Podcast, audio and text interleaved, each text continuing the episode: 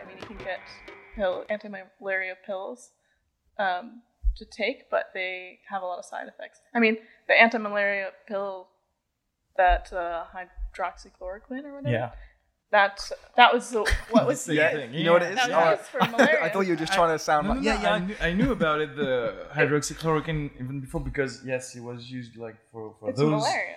and I knew it also because it's um, medicine that has a lot, a lot of side effects. So it's kind of uh, already like you have malaria. or Yeah, it's kind of it can be worse. Yeah. So it's better to just like uh, protect So yourself. when uh, Didier Raoult said we should use this, I was like, oh, that's already a heavy, heavy medicine to use when you're in dire uh, situation with malaria, and to use it with this, and you don't Yeah. even have d- done your due diligence on your on your, on a real sci- scientific study. It's pretty.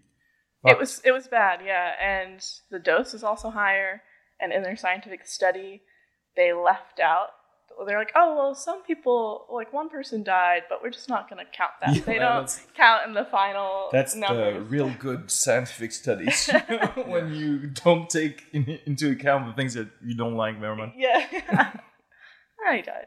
It's probably not related. Yeah. But that's interesting because I had a, a really great conversation with uh, people in uh, my extended family um, uh, because they they were on the side of Didier Raoult, you know, and with that Mm. chloroquine, etc.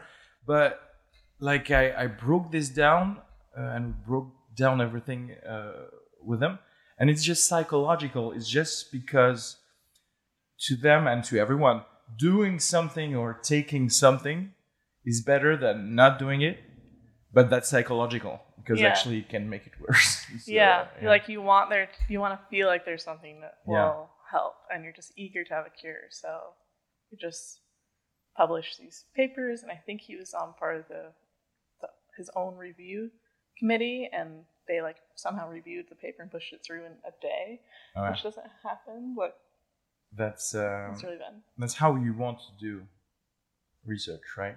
All To be your, the the same person that's going to say that's that's a great study. just as quickly and recklessly as possible. Yeah. What are your thoughts on that, Sam? Sure. Are you, are you leaving science to scientists, scientists or Yeah, are why you not? weighing in? No, I'll let them do it. I'll, I'll, I'll go English along with the consensus. Yeah. That's just that's my. Uh, But that's very hard, I think, for people to just, you know, leave things to the experts. They're always like, no, I, I have an opinion on that. Yeah, we don't care. Yeah, but any anyone can tweet anything and have a their own miracle cure. And, Yeah. Yeah. Should we tackle now the trans rights? oh my Yeah. god, Let's no! do- let's do it. Are, are we recording?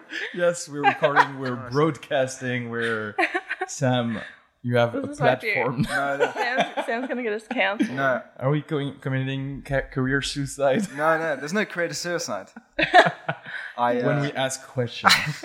yeah, there's nothing wrong with asking questions. Yeah.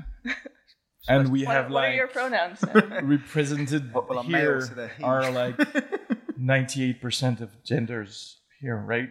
Yeah. Maybe hundred percent. If you want to round up. right now, yeah. But yeah, I don't know. What, what, what were we talking about? Because you you had you have set on that.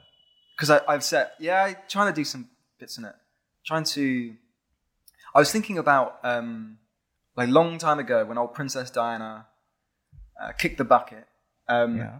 comedy clubs in London banned comedians from making jokes about Diana Really? For like how many? It- how- it's how kind of those time? things where it's like and yeah until I don't know I, I couldn't give you the exact number but there was, there was a kind of um, a kick up at the time of you know comedians being like Yeah, our job to make fun of this and I I just always think it's so interesting that um, any kind of uh, free speech argument kind of takes two forms. The people pro free speech sound really boring because they have to repeat the same correct Yes. arguments, but the anti ones, um, who perhaps don't consider them they're anti, seem to think that by changing the variables, they've got a new argument. And so why I was thinking of Princess Diana is at the time, that was the most offensive thing. Yes. But people now who are saying whatever is offensive would react to the Princess Diana thing, thinking, "Oh, that was that Yeah. was that was too silly." So it's always that thing where, you know, the thing that's offensive today, tomorrow those people are like, "Oh, forget about yesterday." Yeah, we don't care about. Yeah. So I, as far as me trying to do it in sets, it's because um, So, so that's not But the really reverse offensive. is also the reverse is also true though. Like people now getting retroactively offended by.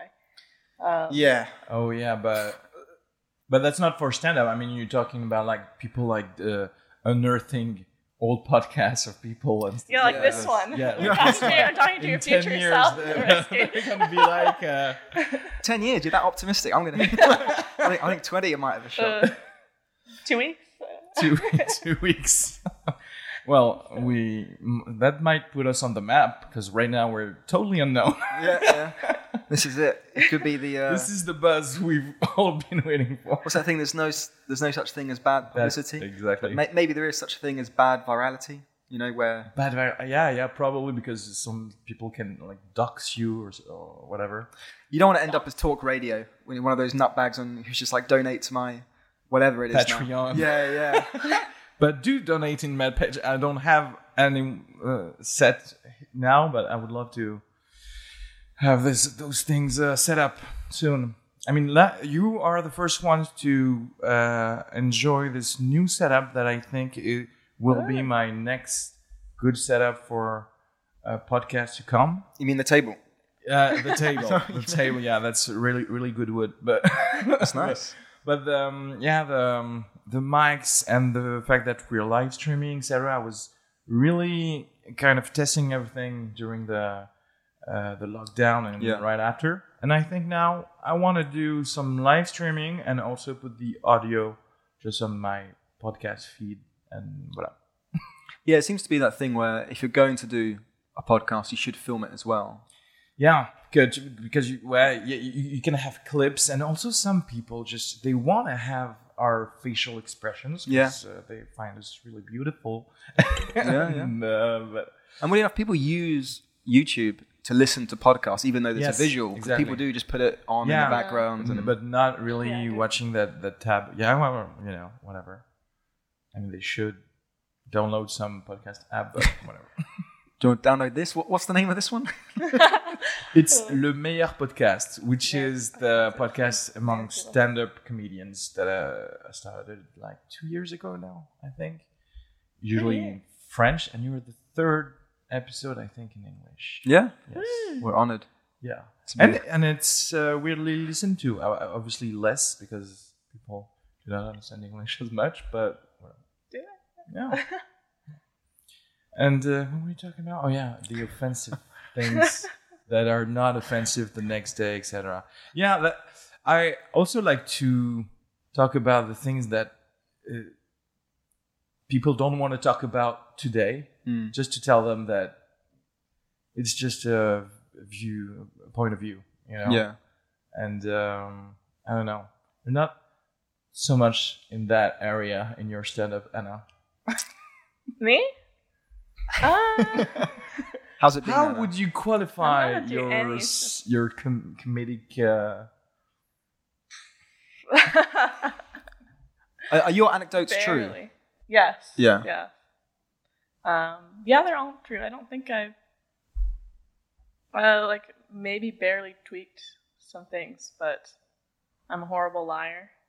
So I Yeah. don't know if I could do So it. it's I'm easier awful. to just tell the truth. Yeah. Yeah, I, and I don't know. I just I I- I'll run out of these stories at some point, and then I'll make up stuff. But uh, it's interesting that like James Acaster talked about how it's you can have a ridiculous story, but if the audience doesn't believe it, Yeah. then Mm. it's not going to be funny. But if you make up something as long as the audience believes it, then it's fine. Yeah. So it's not about having ridiculous stories that happen in real life. It's just as long as it's plausible and believable. I Was that the example when he was in a bush in a dress? Um, yeah, I think that was one. Yeah. But there are other weird ones that he actually told on a radio show or Yeah. a podcast or something that we were more ridiculous. But he's like, these ones, I can tell them in this setting, but Yeah. people don't believe it when I'm on stage. Yeah, right. yeah. That's too that's too far fetched for people in. Uh, but it's true. Yeah. And it's that thing of like when a comedian says this is a true story, Yeah.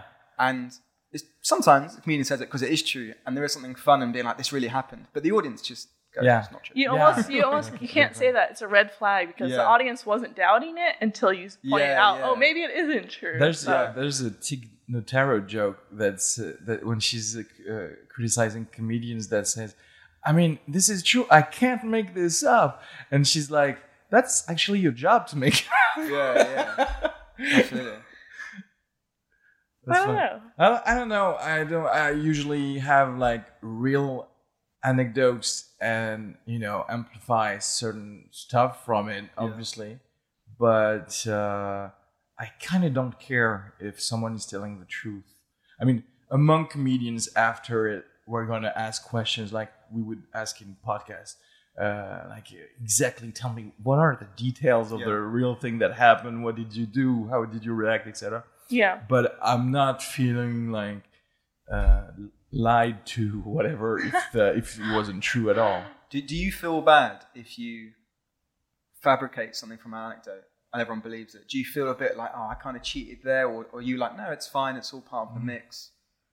I I feel bad. I think. Yeah? maybe. Yeah, but I'll get over it if I keep doing it. like whatever. Depends. I guess I would feel bad if people didn't laugh and I made it up. Yeah. Then that would suck. Okay. Like if I'm gonna make it up, it better at least Do, do, you- do you have like, do you have um, what's the word?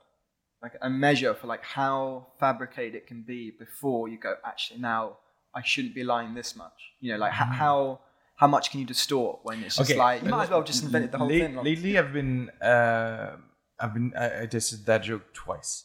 Uh, some something that kind of really happened to me because uh, okay, the story is uh, I'm in the République uh, in, the, in in the alley uh, in the sub, and I'm kind of I'm I'm alone with a homeless guy over there, and uh, I'm like two three meters away from him, and there's a coin. Just at my uh, just in my feet. And then i'm entering this and this is the bit this is the bit to say that i'm entering this conversation with myself that if i actually just take the coin then i'm kind of obligated to give it to him. Yeah. But also the coin was there before i was there so he could have got the Yeah, coin right and now i'm like oh now i'm working for him Yeah. to take the coin. So that's the bit, and obviously the so that was kind of real, but the the ending of the bit is just a transition to go to the whatever happened with uh, George Floyd, etc. Because I say, and but thankfully the police came and they kind of embroiled him because he w- wasn't wearing a mask Okay. and he was black, so he's probably dead. so I took the coin and left, and I, I'm like screaming, "Oh, thank God for the police!" Right? Okay. Uh, the ending is obviously not true. I actually didn't take the coin, Ah. but that's. But I kind of don't care. This is a fun story and, that and he's alive. allows me yeah i don't know that but that allows me to go to another bit so i don't i, I don't i don't know yeah, that's that's fine. Hmm. but but i do understand that if you're making like even the setup of a story um I think i I'm would too. say go uh, far i don't know go far I think I'm too lazy to like completely invent something that is not at all based Real- on based like on- if I'm not just tweaking the end or something in the middle, but if I was gonna completely fabricate even the start, like I don't know. Because sometimes you do hear comedians where where the audience knowing it's true, and I guess this is sometimes when comedians are doing more of a political point or something like that, where the authenticity is actually integral to the message. And I hmm. can't really think of an example off the top of my head, but in those ones where you, if you do set yourself up as it's absolutely necessary that you understand this is true, then you can't, I think, fabricate. But I mean, the audience Yeah. wouldn't know anyway. Yes, they wouldn't know what you've embellished. But that would to me would be like, oh, I'm cheating. But then, like sometimes, like I um just yeah, two days ago, uh, I saw a woman wiping her dog's ass on the street. Okay, I never knew this was a thing. yeah Right, I, I never knew. I, It's and, me. teaching us something right? And I just stood there, like watching, just like I can't believe people Like, and I thought I've never seen this before. No one's ever mentioned this. Um, and then I just walked away. So I thought, okay, that's quite a funny thing to see. Oui. Uh, and I, I thought, is it how important it is? Because I, I thought i if you get into the habit of going on stage and then just saying, "Oh, once I saw this," or "Once I saw this," or "Once I said this," then the audience, even though they might at the start go, "Oh, you're taking something that you did witness and then you're spinning it into this story," they might eventually go, "Well, maybe you're just a hack," and all you can ever do is go, "Oh yeah, one time this happened," and obviously we have no reason to think it. You just thought of it in the shower. Ouais. Yeah, right, right. But I, I think ultimately, like you said, it's a, it's your problem. Like it's, it's how how you perceive uh, reality and um, can you and how you perceive your art. You know, because some might say, uh, you know, I, I, I like to do fantasy or whatever and whatever. So I will fabricate everything, even the fact that I'm saying this is true is part of Of the- the, the art. kind of. So whatever, Mm. and I'm good with that. But I do feel you when I when in stand up, you have to have like that perhaps a little bit of sincere connection. I don't know, but I don't know actually. I think you definitely do. You Need do? to have some sincere connection for sure. I don't know. because you're here in the in the moment, I guess, or whatever. Yeah, well, if you don't connect to the audience at all, then you might as well just be talking to a wall. Like, Yeah, but I'm I'm saying like you can play the audience. You know what I'm? Hmm. Yeah, oh, like play with them instead of like connect and bond over something. Like, yes, kind of it's like manipulate instead. Yeah, manipulate Hmm. the audience because like we are actually manipulating them with uh, with the punchlines and with our voices and uh, etc. But mm yeah, it depends on how how perhaps it depends on how you do interact with people in general, and then that's transcribed itself to to stand up to. I don't know. How do you interact with people, Sam? Are you uh, totally sincere or sincere the most of the time, and then you don't you want to have the same thing and stand up? Or you know what I'm talking about? I don't think I do. Are you a fake person? Uh, No, I think I've been accused. I've, I've been accused of being too honest. yeah. Uh, Mm. So that's I'm, I'm not a good liar, um, and I, I'm aware that directness comes off sometimes as uh, rudeness. But in my experience, it tends to be with people who've never had to or never really had the experience of needing to defend Mm. key values or opinions, Mhm. um, which wasn't my upbringing. It hasn't been my experience. So I understand sometimes. I don't know. It's like you're going to try arm wrestling, and you go up against a guy who arm wrestles a lot. It's very easy to be like, "Oh, he hurt me on purpose," and it's, I, it's just in my nature. I don't know. yeah. So I, I kind of think with um, because I don't like it when comedians will go on stage uh, and say something, um, knowing that the kind of security of being on stage. Right. You know, not to say you can't get heckled or anything, but like, I I now have the microphone or the megaphone. Um, and now I'm going to let you know what I really think. But off stage, they're just like wilting flowers, and it's like, Mm. surely it's the other way. Surely you should be more adept at um, defending yourself on a one-to-one basis than like on some public stage. But I guess, because Oh. people can't talk. yeah, I guess it's that. Like on a one-to-one thing, you don't need to. Well, you kind of have to kind of gauge every kind of minor social interaction and sustain that kind of conversation, knowing that person can listen and contribute. But on stage, it's just like it's your five-minute thing, and I don't really like it when comedians.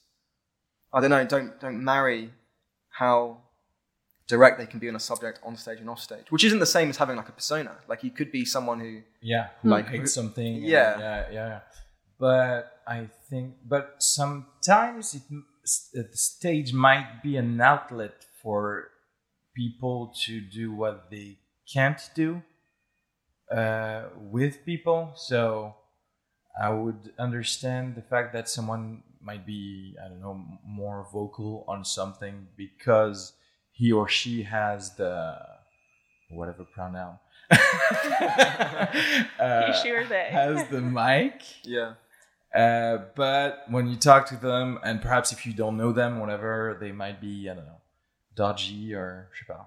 maybe maybe vocals the wrong word. I don't mean quite in terms of um, volume or passion, but I mean in terms of like how uh, open and honest they are to um, To what to really intellectual think? inquiry. And I guess Ah. that always comes across as if like everything has to be like a debate. But it's just quite interesting where, and I suppose right, I would say, if stand up's your therapy, Yeah, go for it. whatever. no, don't go for it. Don't Don't go for it. don't use stand up as therapy. Don't. It's like people go, I, oh, I'm an actor because it's really therapeutic. You're fucking mad. There's gonna Okay. be no one at the comedy lab. Right, right. Anyone. Right. I'm not saying it can't be therapeutic, but I'm saying if, if you go into an art, some, such as like stand up acting, where it's rejection or fear, uh, all that type of stuff is the norm, if that's your therapy, I promise you there are better outlets for therapy in the world Probably, than that. yeah. Um, but I guess it's to go back.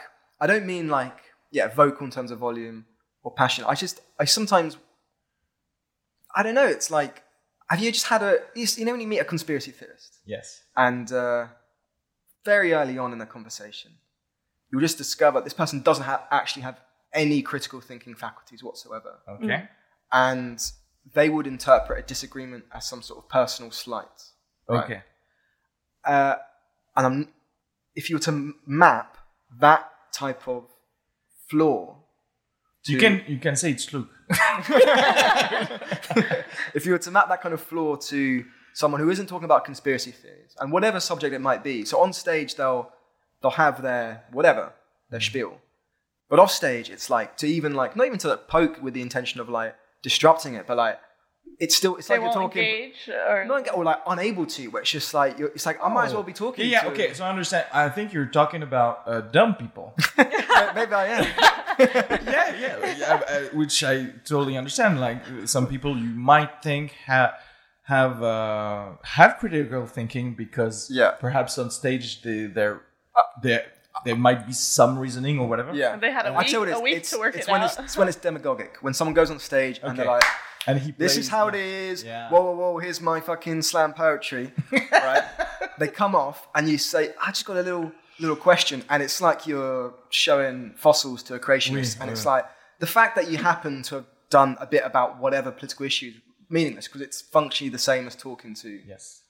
just a dumb person. Right? and that's what I don't like because it's like Yeah. Well, then they're going on stage thinking that they're saying this big truth, but off stage they clearly aren't really that good at even.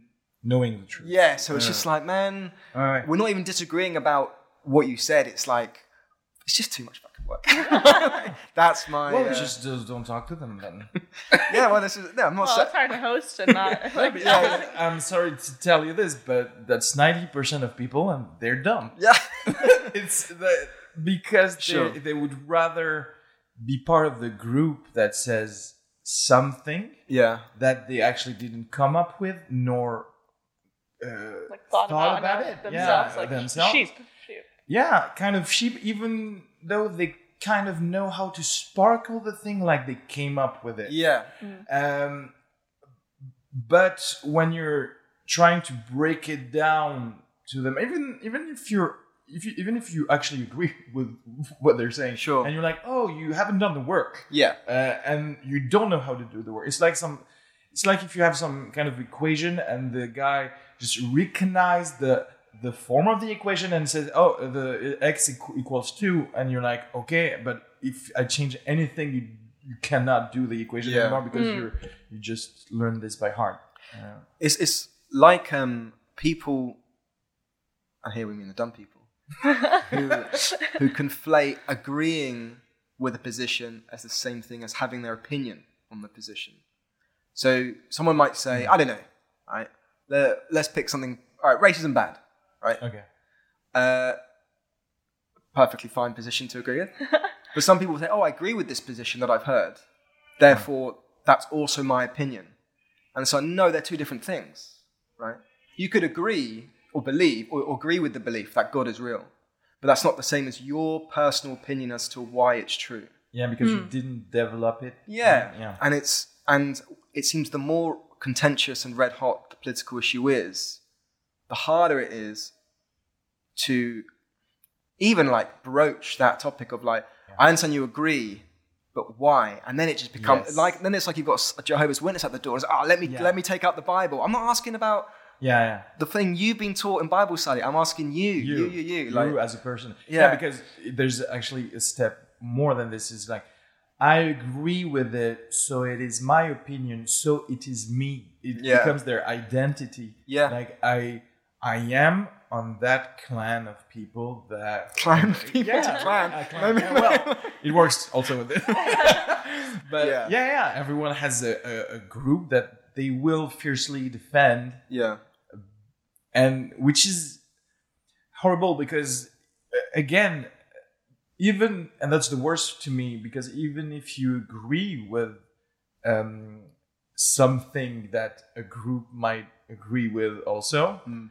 uh, when there's again another thing that comes up and they since they don't know how to think and you're like no you're doing the wrong thing now you don't know Yeah. you're, you're, you're choosing the wrong side of the of the other thing that i hate groups of people that is two, actually- two max, two extra max.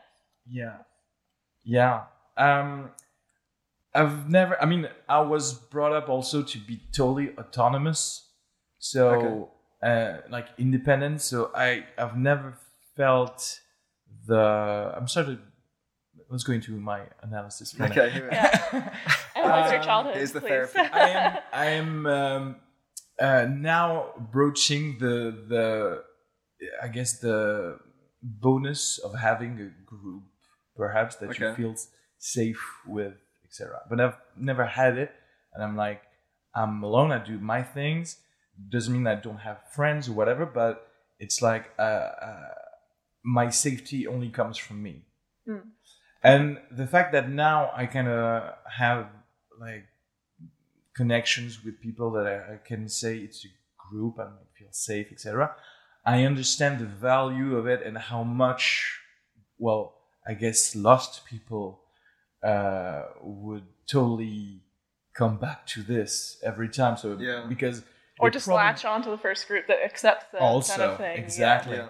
and bec- and just not to be alone um and that's what i hate like they're lying to themselves and that's the thing that i hate the most it's like stop be a person first be a person Yeah. and then we'll see where we're going to put you So why were you autonomous? Are you an only child?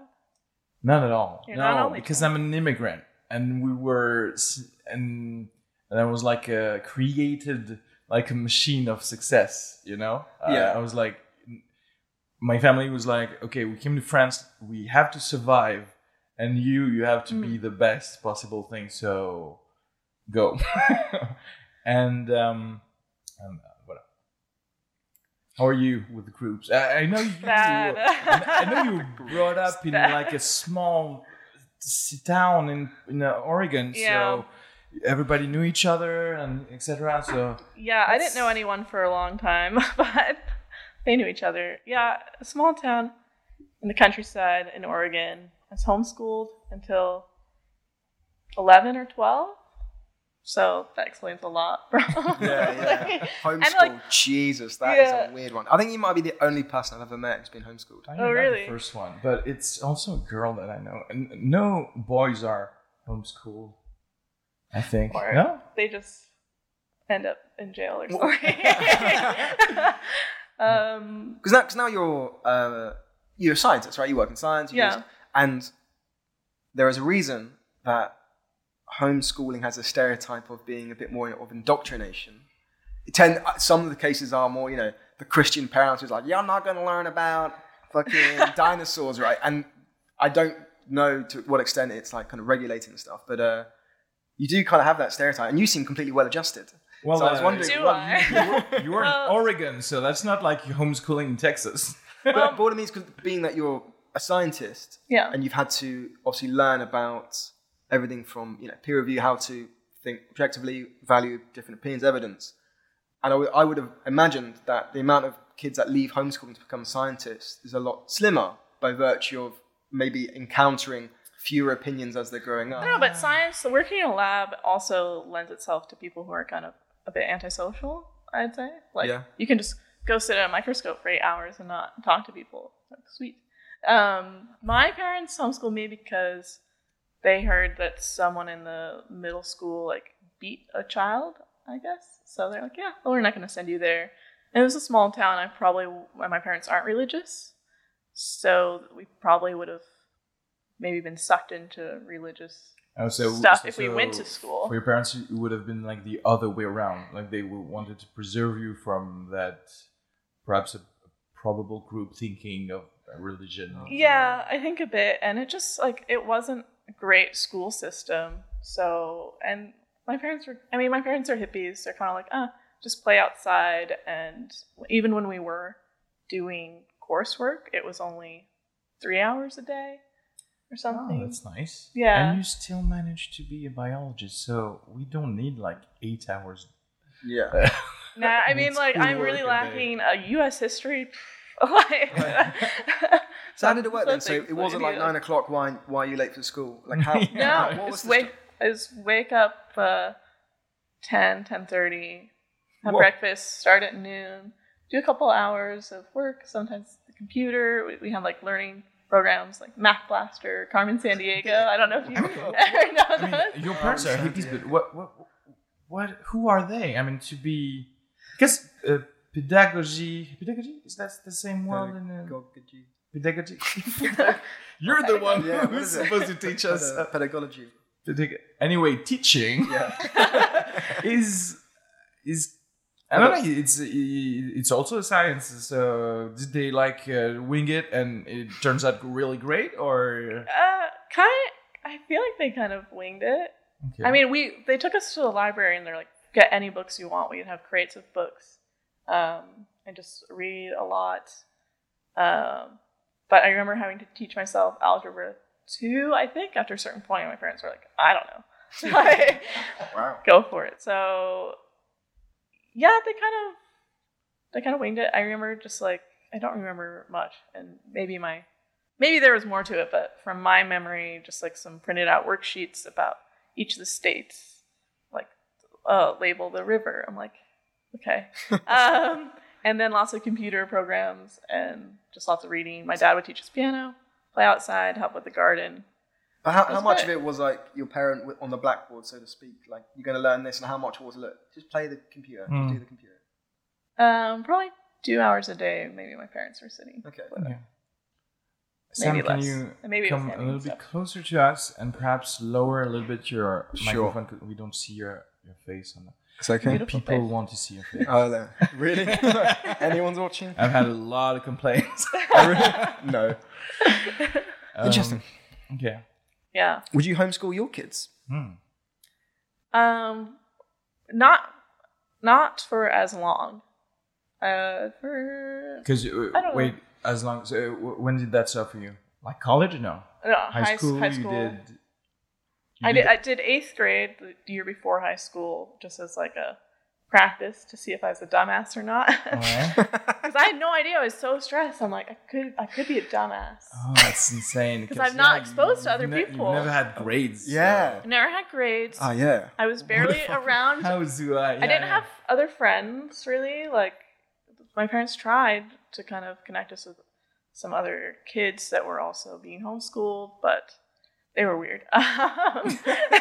They were weird. yeah. How- Um, How so? How did you one got kind of obsessed with usually? me, and she had a troll collection. I don't know. Okay. That's what I remember. But then in high school, you, you kind of did the eighth grade before. Yeah. And then high school was okay with other people. Uh, I mean, it it was hard to adjust, but uh, it was okay. Like it was a small high school, uh, 80, 80 people. Okay. So, I mean, it felt like a lot to me, but it's Mm. not very much. And people thought I was a snob at first because I actually got good grades and I was really quiet. So Mm. they thought I just thought I was better than them. But Yeah. I was just like, please Which, stop which me. were better. But I remember, I remember my very first, my very first class. I'm like, this. Oh, I'm finally gonna meet kid, other kids, like make friends, because I just had my sisters basically until twelve, and then it was this weird open period study hall thing, but we had assigned seating, and there's table of four, a kind of bookshelf, and then a single person desk, and I sat there, and like there were other tables scattered around that were more social, but I got sat alone with this like wall between me and these other kids. You kids. chose this one? No, Or- it was like it's- assigned Ah, seating. Okay, so Oh my God. Okay, and so like people could kind of group study, but I Redwood was just like socialize there. you like oh yeah, Yeah. the the homeschool kid you're going to Yeah, and the Yeah, new and the new kid uh, as well. So Oh, double. yeah. so that sucks. But I'm guessing you have to, after being homeschooled, you have to at least do a year in a regular thing because everyone went through there, and you're like, you you can't even know what it's like to be in a high school if you if you've never been in one, and then I don't know if someone can be homeschooled from like till college They can, yeah.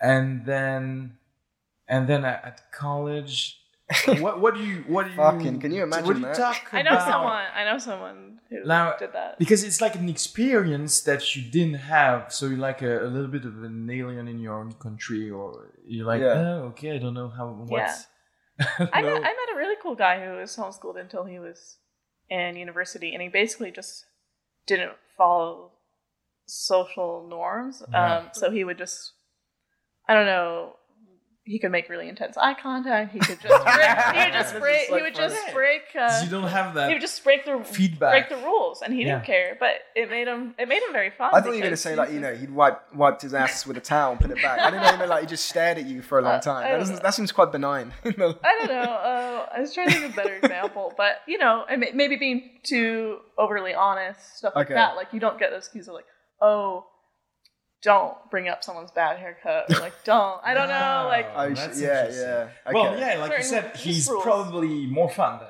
he was, yeah, he was very fun. And like go up and talk to. He had no qualms about going up to strangers, talking to them. You know, stuff Man, he like sounds that. like a Mormon or something. You know, like what? What's uh, Yeah. Jo- no, what is it? The Amish. They have a Sprungsteen, Springstum, where like they have a year where they get to leave Yes. the farm, yes yes yes and some of them like just become Yeah. sluts. You know, just drink like drugs, to drink, they- they and, and, and then go, I'm going back. And some of them leave, and it's just like yeah. they don't do anything crazy, but they still don't return. So it's, Very Yeah. interesting. Yeah, most of them r- do return though. Yeah. that is interesting. It's like oh, it's a safe group. Like yeah, yeah, yeah, again, but it's like okay, I've had so much fun for a year, but I'm com- This is not what uh what I know.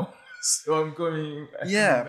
That's Because yeah, the technology is different. But if you've been told, you know, like the Amish say, a, a woman should be in the kitchen, Hmm. and then you go into a world where it's like, hey, women, this, that, and the other. Oh.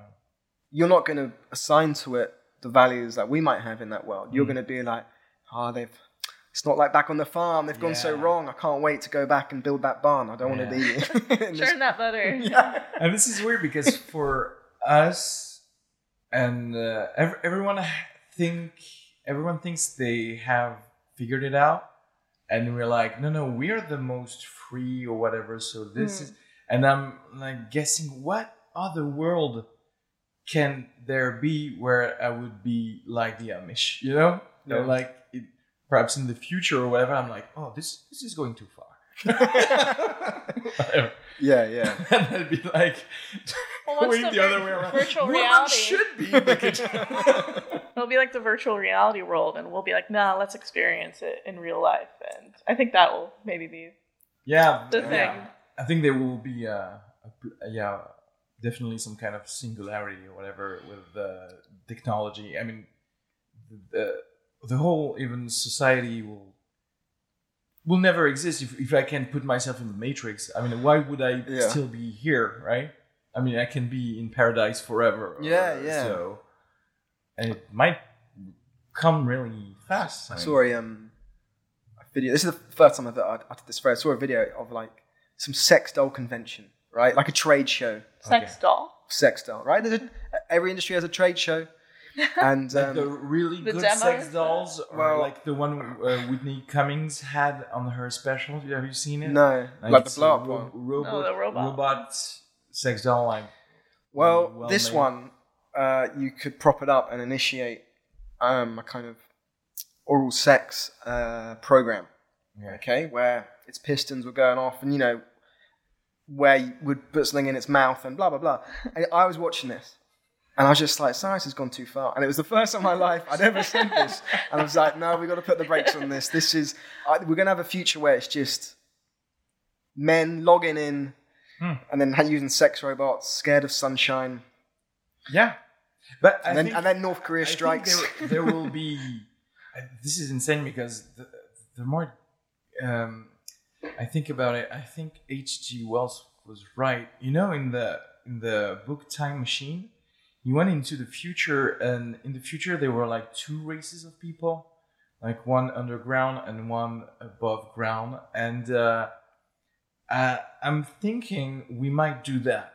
yeah. Like we might have people that are going to be lost in like the transcendence and live in computers or whatever and be like I don't know with a Elon Musk neural net or whatever Yeah. be beams of light or uh, something like that. And then the other guys who would have said no to that and yes to nature and blah Yeah. blah blah. And then they would have come back to you know let's run in the yeah. in the prairie and just uh, Just a have world of- fun. And we and at one point they will even forget that the other ones were actually humans too Yeah. you know? And well this is my theory. And, and by, by the way my theory even goes have even goes further by saying it might have already happened. You're, I, I was speaking to some people who are who, who teach kids because I, I teach adults, and um, it's hard to like social networks mad, but we're engaging with it as adults, and you know Facebook, kind of the the pioneer, even though not really the first one, um, came up when I was about like I think 18, 19, maybe a tiny bit younger than that, I'm not sure. Um, and obviously the world's completely changed. And one thing that's definitely happened is now people are used to uh, getting the information visually than just like reading. So there's now a generation of kids who who's you know people have spoken for a long time about how attention rates have gone down. Um, but now you know there's kids whose whose idea of discourse is like, have you seen this meme? Mm. And a meme's just a bumper sticker. That's all it is. So when, imagine imagine someone going, you know, my position. I'll tell you my position on something, and they just show you a bumper sticker. You'd be like, you're a fucking idiot. But now there's, but now it's reaching that norm when it's just there's so many this meme, and and I'd hate to. I mean, and maybe this is the sign of being old because like every generation goes, oh, the younger one The younger is. ones, um, yeah, yeah. But then like we never had CDs. memes growing up, man. Like it was. Well, we're going back to the reasoning thing because uh, in a meme you don't have the whole again the whole equation Yeah. of the why you have the meme. You just give us the results. We don't want the result. We want we want to have a real good article from the Washington Post explaining everything and why and the good things and the bonus and malus of uh, whatever. But yeah, I don't know if um, yeah, I don't know if this is because we are old and we don't see the younger generation having a reasoning. I don't Hmm. know. Because I think that when you're growing up, searching for meaning, Hmm. and like for, you know, everyone eventually gets their hobby horse, or, or at least goes through the motions of what it is to have a hobby horse.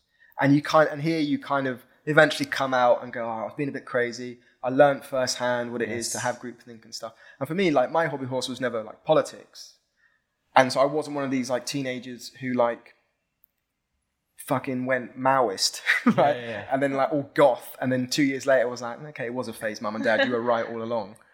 Uh, and it's, I would hope so many of uh, these TikTokers will just go, we're all a bit crazy then. But sometimes like when you see the ferocity um, of like, you know, the cancel culture thing, Mm. and I think, well, though there's nothing new in that because it's just excommunication, it's just blasphemy, right? You know, any group can have that. So it makes me think, well, if that's like an innate uh, characteristic of being human, and we now have systems that are, Yeah. for whether or not intended or not, reinforcing that, that makes me think, well, maybe these TikTokers won't ever go, Yeah. I went a bit mad then. Yeah, they we- might this get into that virtual world of like, oh no, it's everyone on my friends list is this, and it's everyone else All is. two million people my friends. list, Yeah, I've been connected since well, I they, was like four. they've suppressed the trial and error thing. yeah, And also, I think they've gone like exile and excommunication that was really rare that was so rare that actually it might have ingrained in us the the essential fear that exile is death Yeah. so now the fact that we kind of exile every everyone oh he said the bad thing in 2003 let's exile that Yeah. then you you're you're just creating a group of those guys who might like come back at you uh, Yeah. even though they j- just to come back at you Yeah. like Yeah, yeah. and uh, yeah I, I feel you on the trial and error thing because if you're all, always watched you you can't you can't try to see where are the boundaries. You can't mess up because there's Yeah. a record of it Yeah. always, and then it's these extremes of you're in or you're out, and not like okay, try better next time or something. There, there is something about the expectation of perfection that is, it's going to sound hyperbolic, and it is, but I only mean it. There is something that is a bit fascistic. It is like living in a dictatorship. It's a I'm not saying I'm not saying we're living in a dictatorship. I'm just saying that is a, a eerie characteristic of it. Yes. And uh, Well, because well- if you know you cannot try to see where the boundaries are or whatever, you're I you're was- being controlled. Also, you're like not even the boundaries Was- where where you where your mistakes are.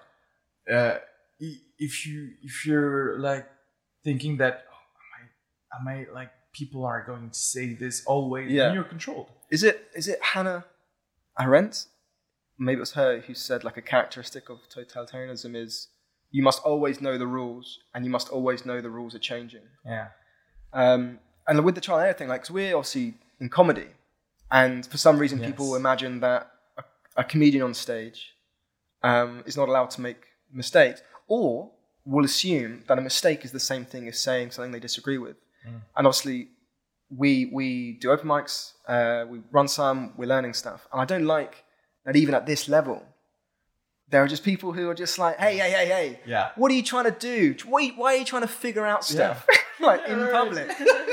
like, I mean, Are you thinking out loud? it's a bit like, and it's it's something that's unique to stand up because if you went to a spoken word, and, I, and obviously no one ever should, but if you were to go, if you were to go to spoken word and and someone were to, Ouais. first of all, spoken words, no one ever says anything that doesn't toe the party line. Okay? Yeah. But if someone were to even step out, there would be a lot more tolerance for being like, oh, you know, we're going to re-educate you. But stand up, it's like if you if you say something, this is Oh. that's just weird. like you'll get hate mail and they'll be like, fuck this person. And it's like, what? Why? Why is this form suddenly more subjected to this uh, there's- 'cause unreasonable? There's no more fun anymore. I mean, because stand up, it's like, uh, G- I think no, not Jim Gaffigan. Jim Jeffries, I, I think in his last special has a bit on this thing on a bit that didn't work, and and he got shit from it, and he was like, well, I did try to make it funny, like it was a mistake from my. I did, I I. I didn't wake up and say, "Oh, I'm gonna fuck this joke up." No, I wanted to have a great joke. So Yeah. it's like we're here to make you laugh. So this and is we're, we're trying it out. Yeah. Like yeah. we were And like that's- noted that was not funny, and then you throw it out. Yes, And it's also That- quite easy to know when it's not funny because the audience doesn't laugh. yes. like- we have the feedback. Yeah. Don't worry about it. We don't need a mail. Yeah, yeah, yeah. We yeah. got the deafening silence. Yeah. Like, like I'll bring it up as I'm sure you know I'm going to when when Comedy Lab got hate mail uh, from some maniac um, who and it was one of those things where like I, I've decades ago I'd learned not to indulge these people's demands for acquiescence and the easiest way to deal with someone who's offended is um, uh, ask them for the evidence and this woman uh, who was messaging us saying this joke was really offensive, blah blah blah. I I, I didn't know what I was like. What joke is it? What happened? Who said it? She's like, I can't remember the joke. Okay. So why are you fucking messaging me? yeah. And then and I, and I kept asking like, what what is it you want? Like, why are you telling me this? And she couldn't even articulate what she, she didn't. She didn't even know what she wanted. It was just that. it was that weird for her. It was therapy. I need. I Oh, need yeah, to. right. I need to tell someone I've witnessed blasphemy. well, I'm not God, honey. I can't just like wish it away. I don't know what you want me to do. Hmm. And so surely it's like an exercise of just um, Power. Pe- It is, People yeah. feel powerless, and they're like, "Oh, how can I?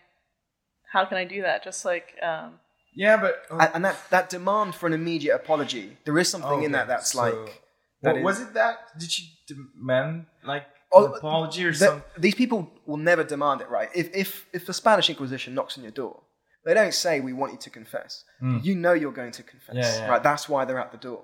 Right. So there was a thing of she she said uh, there was a joke that was said I didn't approve of or I didn't like whatever it was, and I was like okay, Great. end of conversation as far as I'm concerned.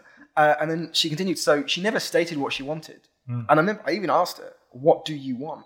like why are you That's- messaging me?" That's cool. That's a very good question to ask. But it's just like if someone knocks on your door, Yeah. why Yeah, did you knock on my yeah, door? Right. no, Uh, no reason. Yeah, it's just like Did you plug to her the next show?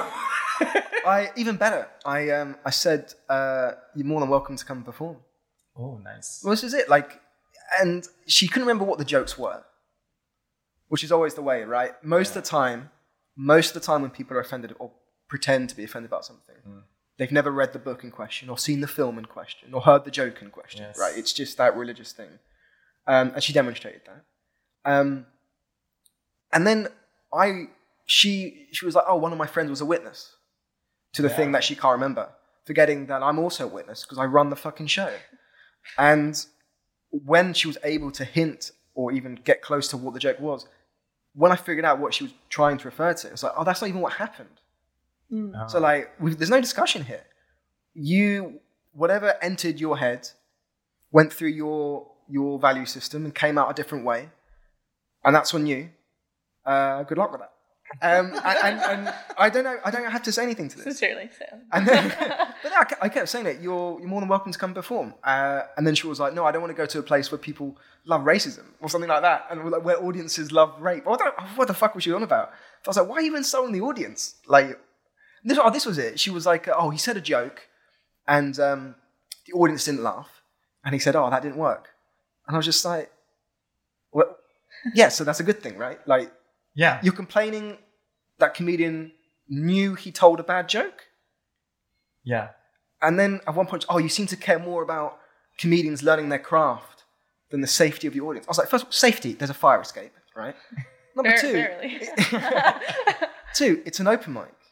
That's the point. Yes. Of Yeah. Like, so I, I just don't know what she wanted. She Yeah. didn't know what she wanted. Um, and if you're listening, uh, fuck off. I I feel like because there are so few English comedy shows in Paris that the open mics become like this is the real show, and people forget to read. It actually is just supposed to be an open mic. Because I mean, it, we do get some big audiences at some of the shows, and um, you guys really consistently, and then people are like, oh, this is a comedy show, and Because you do That- cooking. You've been, and obviously it hasn't been going for the COVID. But I mean, Yeah. have you had any weird demands, expectations, or audience interactions? That was the only one we've ever had that was Mm. like this, and that's whatever. no, only one guy sending me creepy messages. Oh, really? yeah. Um, That's yeah. because you're a woman. Uh, Yeah. yeah. he said I had really nice hands. Okay. Did Alright. you did you get that mail? I didn't get that one. so more like a love letter than hate. Okay. Yeah. I it was yeah. we went in a weird direction. I was like, no, I don't want to get drinks. He's like, oh, but you have such lovely hands. and Is it an area thing in Paris that perhaps here at Le Chat Noir in the 11e or whatever, you might have more, I guess, people that will send you mail. You know what I'm saying? I don't know. I mean, Oh, they, also, both no, venues expat- have spoken words. Expat comes from so- everywhere in Paris. Yeah. So, yeah, I don't know. Both of the venues have uh, spoken words. So if you're gonna get people who are gonna be really politically correct or get Yes. offended, maybe like exactly. um, yeah, right, right. Like I, I don't think the air area necessarily, No. and we like cross some advertise. Yeah. some, Yes. like Probably. I think this has only Like- been. Um, I guess my question is, where are the Republicans experts that will yeah, not get that's an interesting point because obviously, in Ch- in Au Chat Noir, there is a bit more of a bohemian Yes. vibe. That's why. Yeah, but I, I can't really imagine. It, it, it's moving abroad. I, I kind of. it strikes me as more of a, a left wing thing. Yes, yeah, you- you're right. You're right. I would have thought Republicans, you more kind of you, you get your house in your hometown. Yes, kind of- right. You stay in your country, or perhaps like you work at La Défense and then Yeah, uh, at night Yeah, maybe. going to eat in a uh, yeah, finance. restaurant. You don't want to see open micers. But, but what you said there about about where, where the Republicans does that not hint at that awful association that freedom of speech is, a, is an exclusively right wing thing?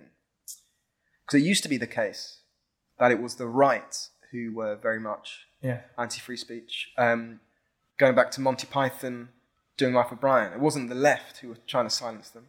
it's Um, and there was eventually a switch when it went from white, uh, right-wing Christians wanting to silence shows to left-wing atheists. Uh, and I'm interested to know where that switch happened. I think you, you were right on the social media because like the since the right wing always had the power to create like uh, soccer mom groups to annoy you.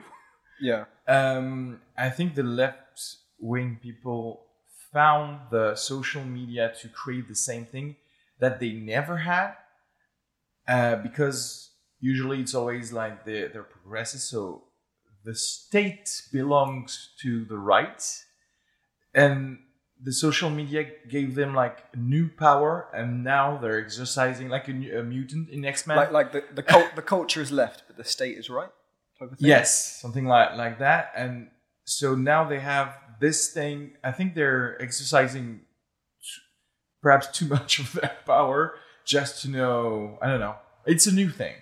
Is my theory on that. Since it's a new thing, it's um, it might go too too far sometimes. What, what being you mean the social media stuff? the social just the- media and the power that they have through it of the like you said i mean the whole culture of i guess the new political correctness I found a, uh, a stat where um, only uh, on Twitter, 80% of users don't tweet. Hmm.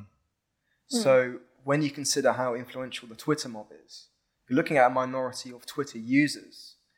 And I, for life of me, I can't figure out why Twitter has be- become as this default truth barometer. And I suppose maybe it's to do with how quickly it can spread on Twitter as opposed to any other thing. But I don't see why.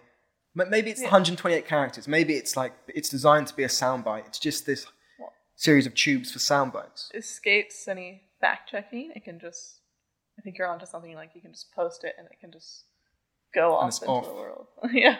like I don't um, know. cerebrally it's um easier it's more addictive uh, i guess than regular media and uh, but that's money also it's like you we nobody should care about what's on twitter but now you watch a tv there's always like a uh, third uh, thing like uh, with twitter on it and Oh. uh, the if you go to lemonde.fr they're talking about what's been said on twitter so there's no more real journalists there's Mm. only Yeah. people retweeting something so and the problem is no one's buying le monde Yeah. so they they don't have enough money to pay journalists and clickbaity things are better so they they they'd rather do something on twitter the problem is you, the less real journalism you have about real again critical thinking on what's happening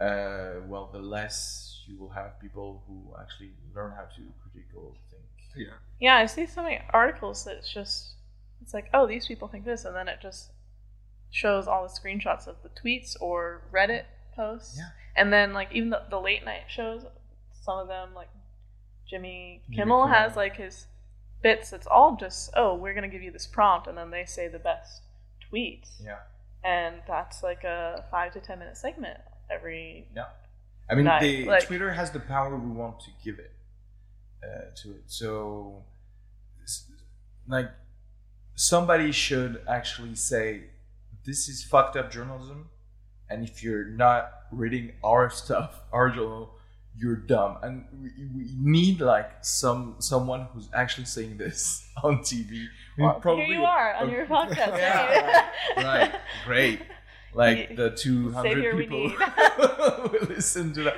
but uh, the I mean, I mean the, the the people actually who are listening to that they're not the problem that's the problem that's the we are we are always giving uh, good uh, thinking to people who already ha- have them Yeah. so we don't reach people again. We need like a president who's going on TV and who's going to say, "I do, I will not have a Twitter," or if you want to read it, I will do press conferences with real journalists, and this is mm. where the things are going to to happen, and perhaps it will create some kind of shift.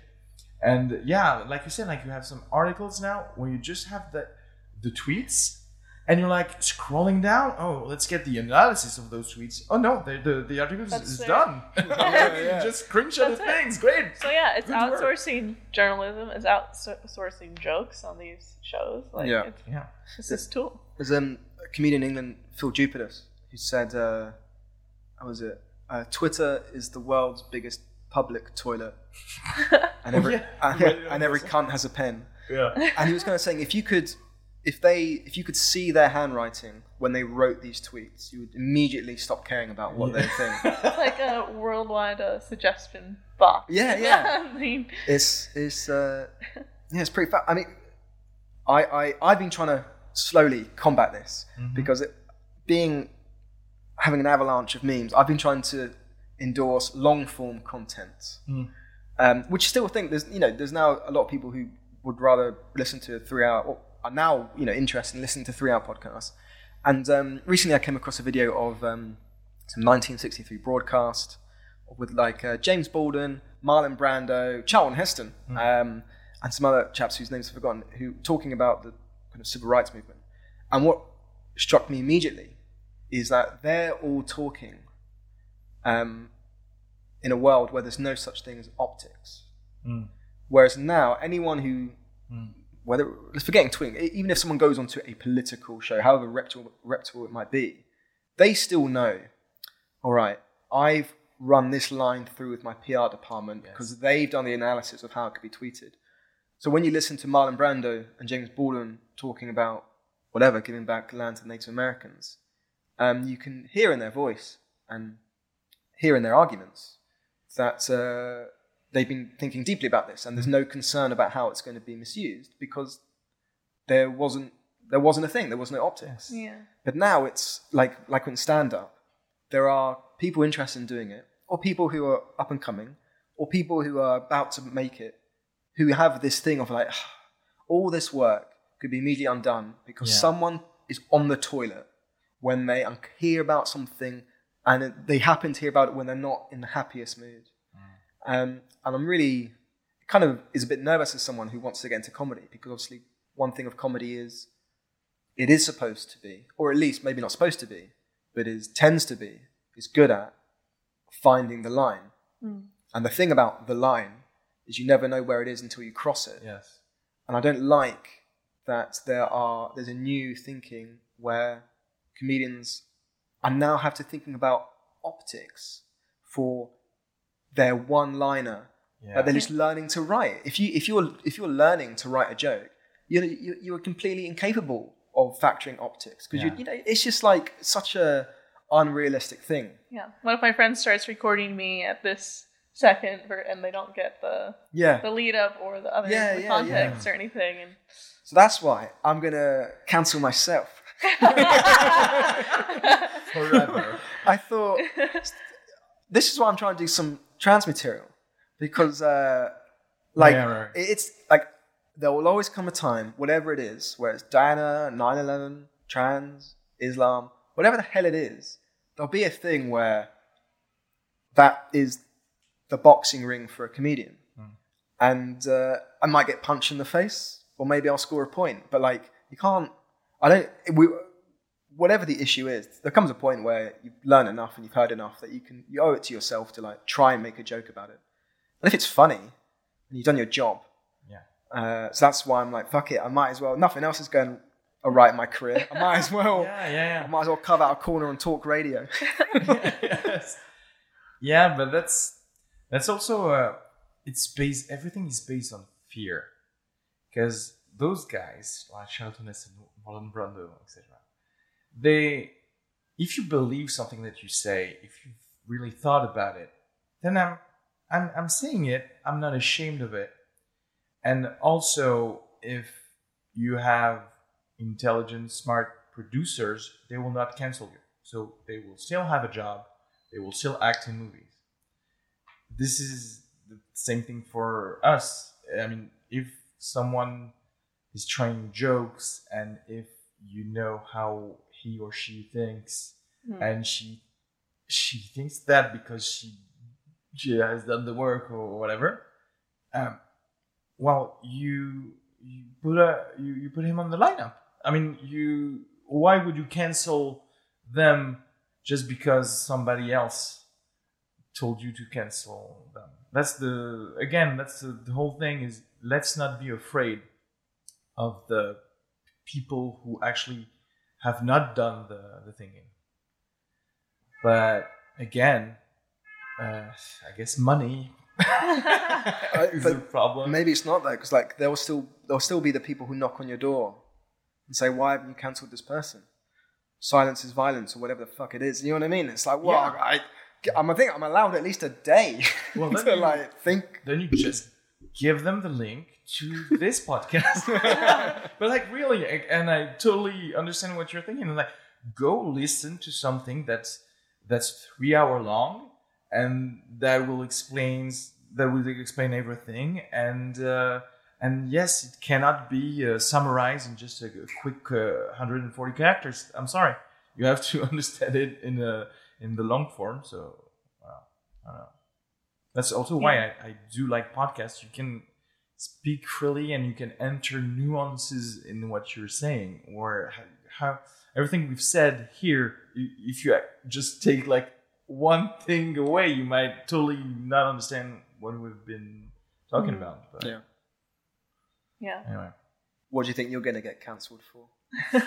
okay let's let's end on that what we are thinking uh canceling for uh, religion no one cares about it now i think Religion, you said? Yeah. Uh, I mean, at least in France, no one kind of cares about it. But I. Mm, mhm. Uh, you don't want to say it. Anna, go ahead. I'm thinking. Me? What am I going to be canceled for? I'm just going to stop doing comedy. You. I think probably the joke, something like seeing a woman wipe her dog's ass or something. I don't know. I, I, I imagine for me, of, of everything, it'll be something. yeah, that you did not expect at all. yeah, Yeah. Oh, something you didn't expect. like when when I saw a guy shit in the street, like, oh, you making fun of homeless? I don't I don't know if he was homeless. Uh, yeah, Oh, yeah, yeah, yeah. It's something like this where it's just like it's where on the surface it's got no immediate connection to a contentious issue. It's just like You know- One of my first my first sets, I talked about blind people, but I think I was even careful then to not say anything really offensive. But if people wanted to, they could probably. So I said, like I said, I was jealous of blind people, um, which is like that's not saying anything bad. but you're patronizing them, man. Yeah. No, it's just because they can keep people away from them. I, I would have answered Like, something oh, I just like, signed your own death wish. yeah. Yeah, I would have answered something like racism, probably. and Some, uh, oh, I might go too far or something, but like you said, it's Oh, always something that you will not expect because I've done a, a bit in French on anti-vaxxers, Okay. and in it, I was uh, I was like talking to the anti-vaxxer who was a, a lady who did not want to vaccinate her kid, and it went great, whatever. Mhm. And the thing I had was was not on anti-vaxxers; it was on the fact that I used a woman as the example because of the mental charge of the woman for the for the health of their kids. Uh-huh. And I'm like, okay, but like the other chance was a man. I mean, it's like I would have. Yeah. So someone, So I I cannot talk about a woman at all now. And uh, what? so someone thought you were sexist, Yeah. Okay. Yeah, I, this Okay. was not at all the point of it. I just needed an example. It was one chance, it's 50 50% chance. And so I was like, fuck you. Well, with the woman who I saw wipe a dog's ass, when I was thinking about saying on stage, I was like, someone's going to take issue that it was a woman. I'm just saying that. but I know that when I tell the joke about the guy shitting in the street, they're not going to say, you could have made that gender neutral. So there's like, yes. You can't just, you got to give some color to your, your anecdotes and Yeah. things you've seen. Well, Sorry to and- have some detail. A person. You gotta make Yeah. them see, say, seem real. Otherwise, it seems like you've made it up. Right? and I didn't. it's a true story. All right. I think we've done more than an hour. You, you good? You have something else to, to add? this thing? I'm fine. Yeah. You're welcome to come back anyway. Do you want to plug something? Do we have shows lined up? Comedy Lab's coming back, but we still need to find out the details. So, if Do you any- have like a, no? we don't have a date. I, I haven't, I got nothing. like, will it going to be in the? Is it going to be in the summer or no? No. no. Should be uh, hopefully next week or the week Oh, after. so Oh, okay. really Very close. So Yeah, yeah. keep Yeah. an eye on Comedy Lab. Instagram. Restarting in July and August. We don't care about the virus. All right. Laughter's Uh, contagious. Oh my god, yeah. Uh, Cuckoo Comedy might be coming back, but I don't know. So In the that's a useless plug, but in the summer also. So uh, yeah, maybe next, maybe next month. Next month. Yeah, I mean it's just once a month, so. I mean, We'll everything see. has reopened now, and no one kind of cares. So. Uh, yeah. yeah. I don't I- know. It still makes me nervous. The base basements with no windows or ventilation is where I draw a line a little bit. Oh yeah, but no, I- I think you're right. For the You mean comedy, Comedy it's going to be. Yeah, sorry. I'm anti-plugging. I- I the- We have fans. Do you think I will have open packets of masks. Would you be interested in Yeah. handing them out? But during comedy, how can you have people with masks? The audience with mask faces. I mean, do you judge draw more? them? I mean, I guess if you're standing in the right spot, you should be blinded by the light. You can't see expressions too much, so you It's a could just one. base on laughter, Mm. but it'll just be kind of muffled. Perhaps they'll laugh weird? more because nobody can see them laugh. Oh, so without being judged by the friends next. uh, Exactly. kinda- I mean, we Perhaps can we're still hear them. keep the mask even after the, the COVID nineteen. Yeah. Um, but yeah, the basements. I don't know because I know the Paname they do every show on the on the floor now on the and not uh, Not in the oh, not the open mic. Yeah. they Really? let us suffer underneath. really even like uh, lately. You mean Yeah, yeah. after? Okay, so perhaps they reopened then. Okay. No. But also seemed a little. Well, um, the Great British American. Well, that's a boat, show. so I guess it's on international water. No regulations. There are no rules. And uh, I guess don't forget to subscribe to the podcast and put five stars and whatever, and follow us on Instagram. We need that that social net media uh, juice. Right? Juice. and Lydia, Lydia used some money or something. Oh yeah. Just- yeah. yeah, Yeah. Send me a message. PayPal. I'll give you my number and you you'll pay me. All right. I will, I will make trickle down economics to you. Thank you.